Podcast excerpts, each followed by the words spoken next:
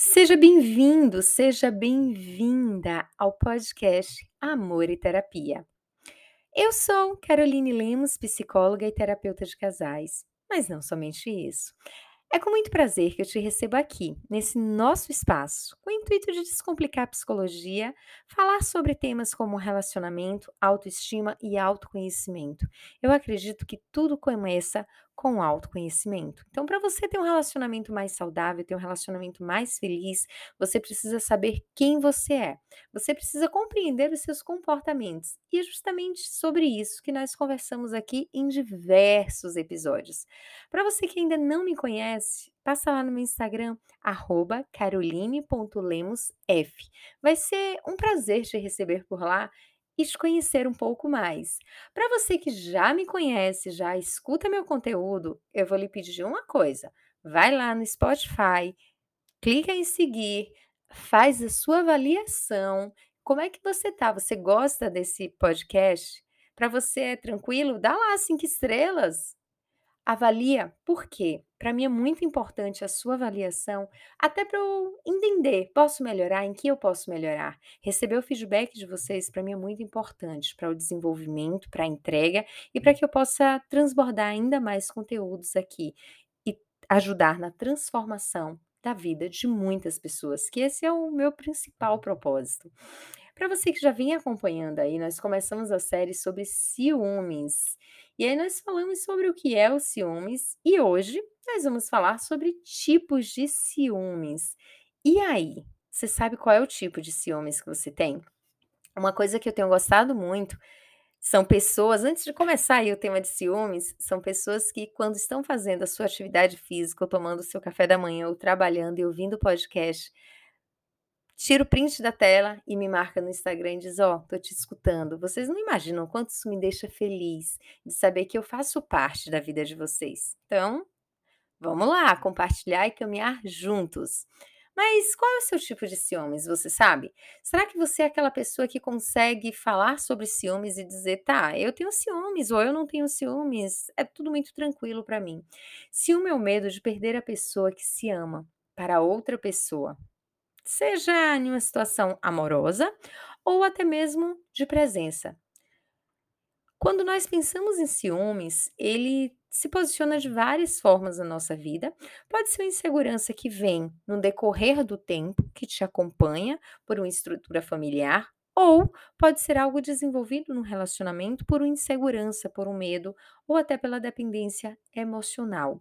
Quem é vítima de um, cium, de um ciumento compulsivo, e aí eu estou falando sobre ciumento compulsivo, as vítimas de uma pessoa que é a vítima de uma pessoa que é ciumenta de uma forma compulsiva, com suas reações e atitudes exageradas, tem sua vida controlada todo o tempo e não deve se submeter às exigências e limites impostos pelo parceiro. O que, que acontece? Uma pessoa que tem um ciúmes compulsivo, um ciúmes exagerado, que aí nós vamos falar do que eu não gosto muito do termo patológico, então vamos falar sobre os ciúmes exagerados, sobre o ciúmes disfuncional e sobre o ciúmes normal. Uma pessoa que tem um ciúmes que é exagerado ou que é disfuncional, ela acaba sendo uma pessoa compulsiva é aquela pessoa que muitas vezes não sabe diferenciar o que é real e o que não é. Vamos falar sobre essa pessoa lá na frente. Mas o grande problema disso tudo é reconhecer onde você se encontra nessa questão dos ciúmes. Porque muitas vezes o ciúmes é vinculado como expressão do amor. Mas será que realmente o ciúmes é uma expressão do amor? Ou será que o ciúmes leva o amor para o fundo do poço quando não é gerenciado como deveria? O ciúme normal é um ciúme aceitável, é um ciúme sadio, que faz parte do cuidado, do zelo, do carinho, faz parte da relação, a qual damos importância. É aquela pessoa que tem ali um sentido na nossa vida.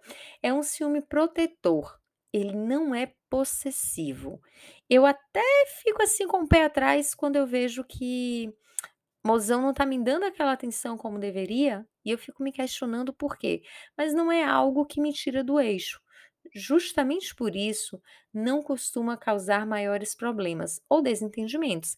É aqueles ciúmes que a pessoa sente, ela fica com um monte de pulguinha atrás da orelha, Incomoda um pouco, mas não é algo que transforma a vida, não é algo que traz uma confusão ali para aquele momento.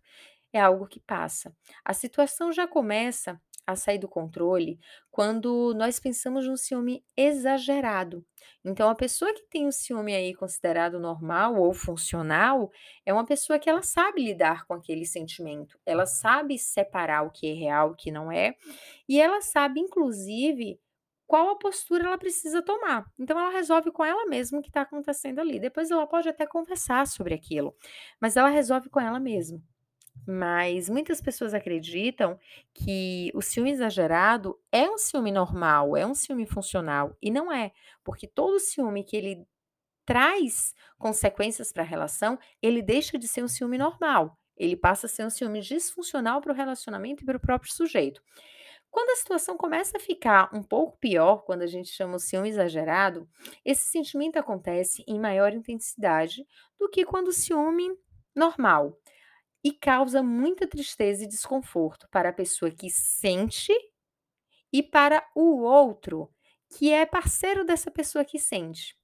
Geralmente, o ciúme exagerado é causado pela insegurança, pela baixa autoestima, depressão ou ansiedade. É aquela pessoa que ela não consegue se perceber como alguém valioso diante da vida. Ela sempre coloca na cabeça que a qualquer momento pode ser abandonada, que a qualquer momento pode ir embora, que a qualquer momento o outro não vai querer mais ela. Isso também pode ter relação com o tipo de apego.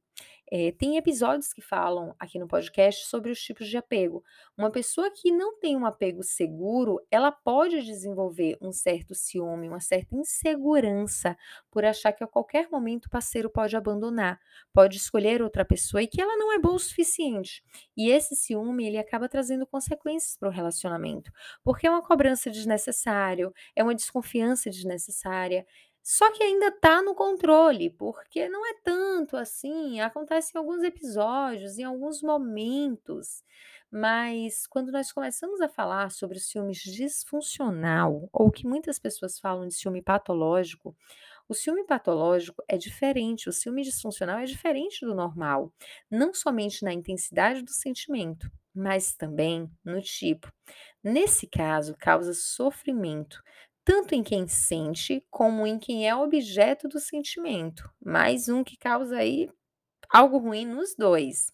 É um ciúme causado por situações ou ideias irreais, fantasiosas ou até mesmo delirantes.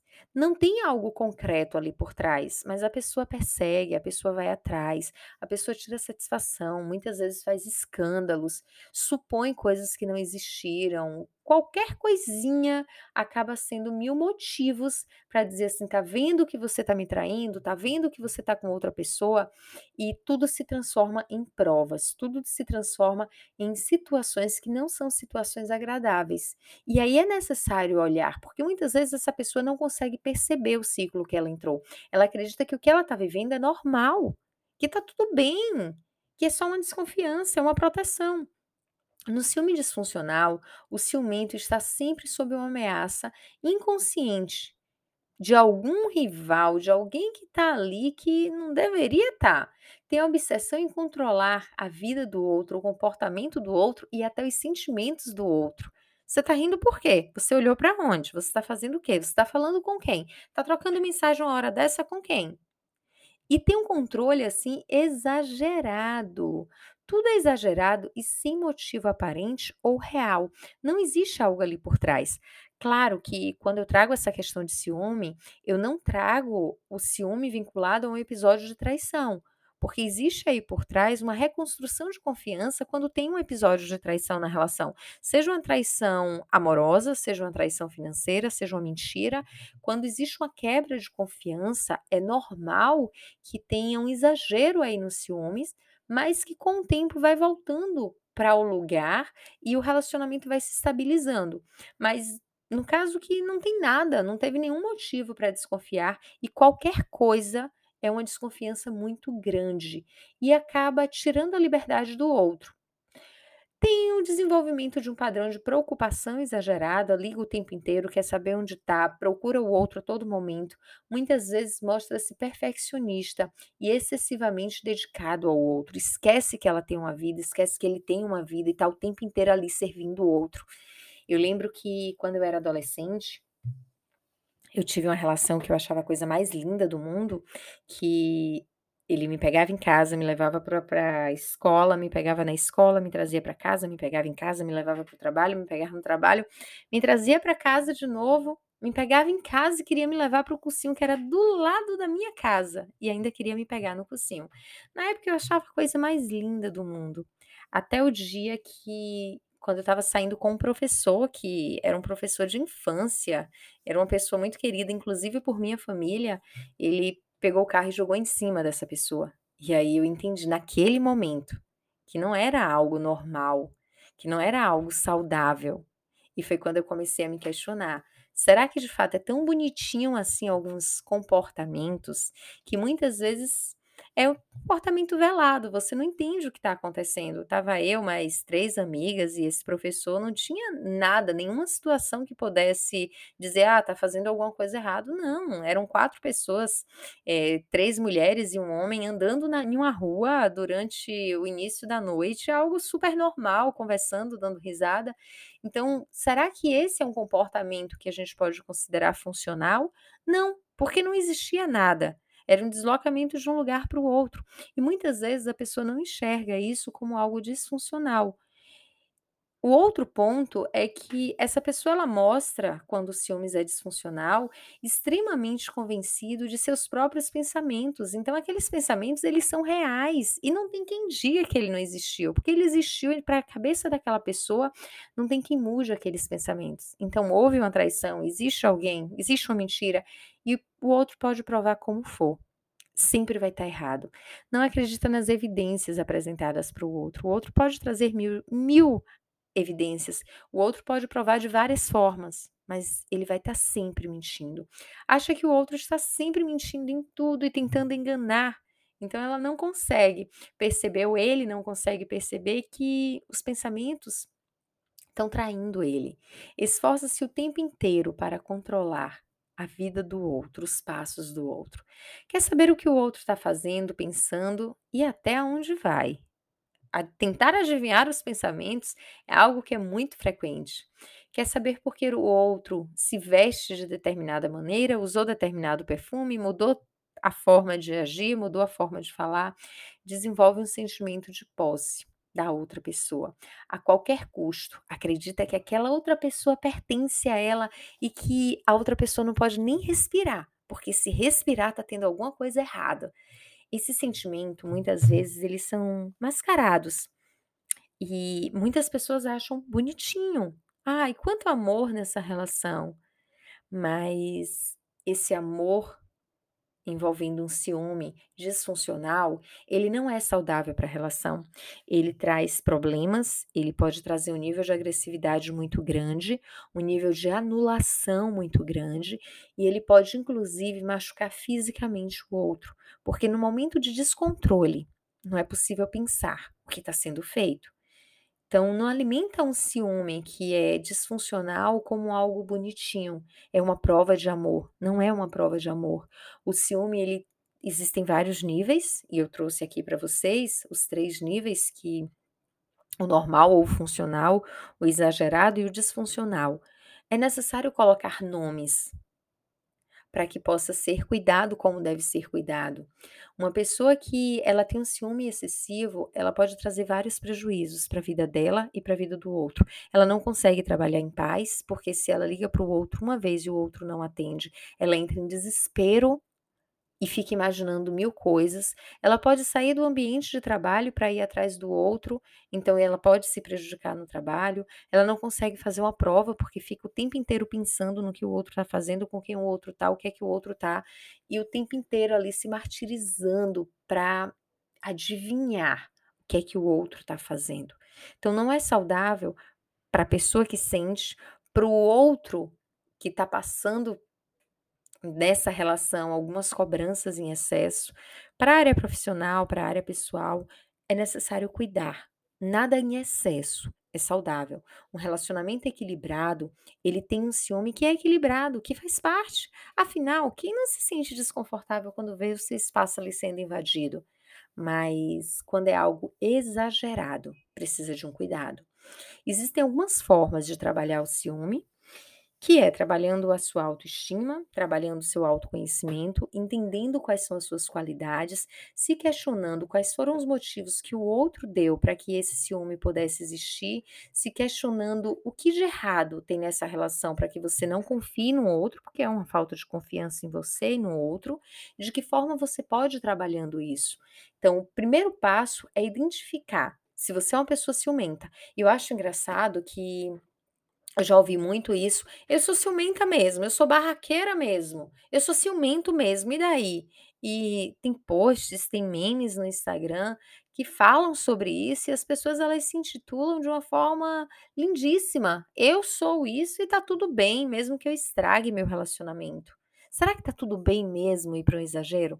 Será que tá tudo bem mesmo achar coisas onde não existe? Será que tá tudo bem mesmo querer controlar o outro em uma possessividade que não existe, porque o outro não é o teu objeto, o outro não é algo que você controla? Existe um ser humano ali por trás? Será que realmente tá tudo bem idealizar uma disfuncionalidade, achando que é normal?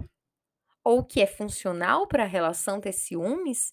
Um ciúmes que estraga o relacionamento, que destrói famílias? Será que realmente é funcional para a relação?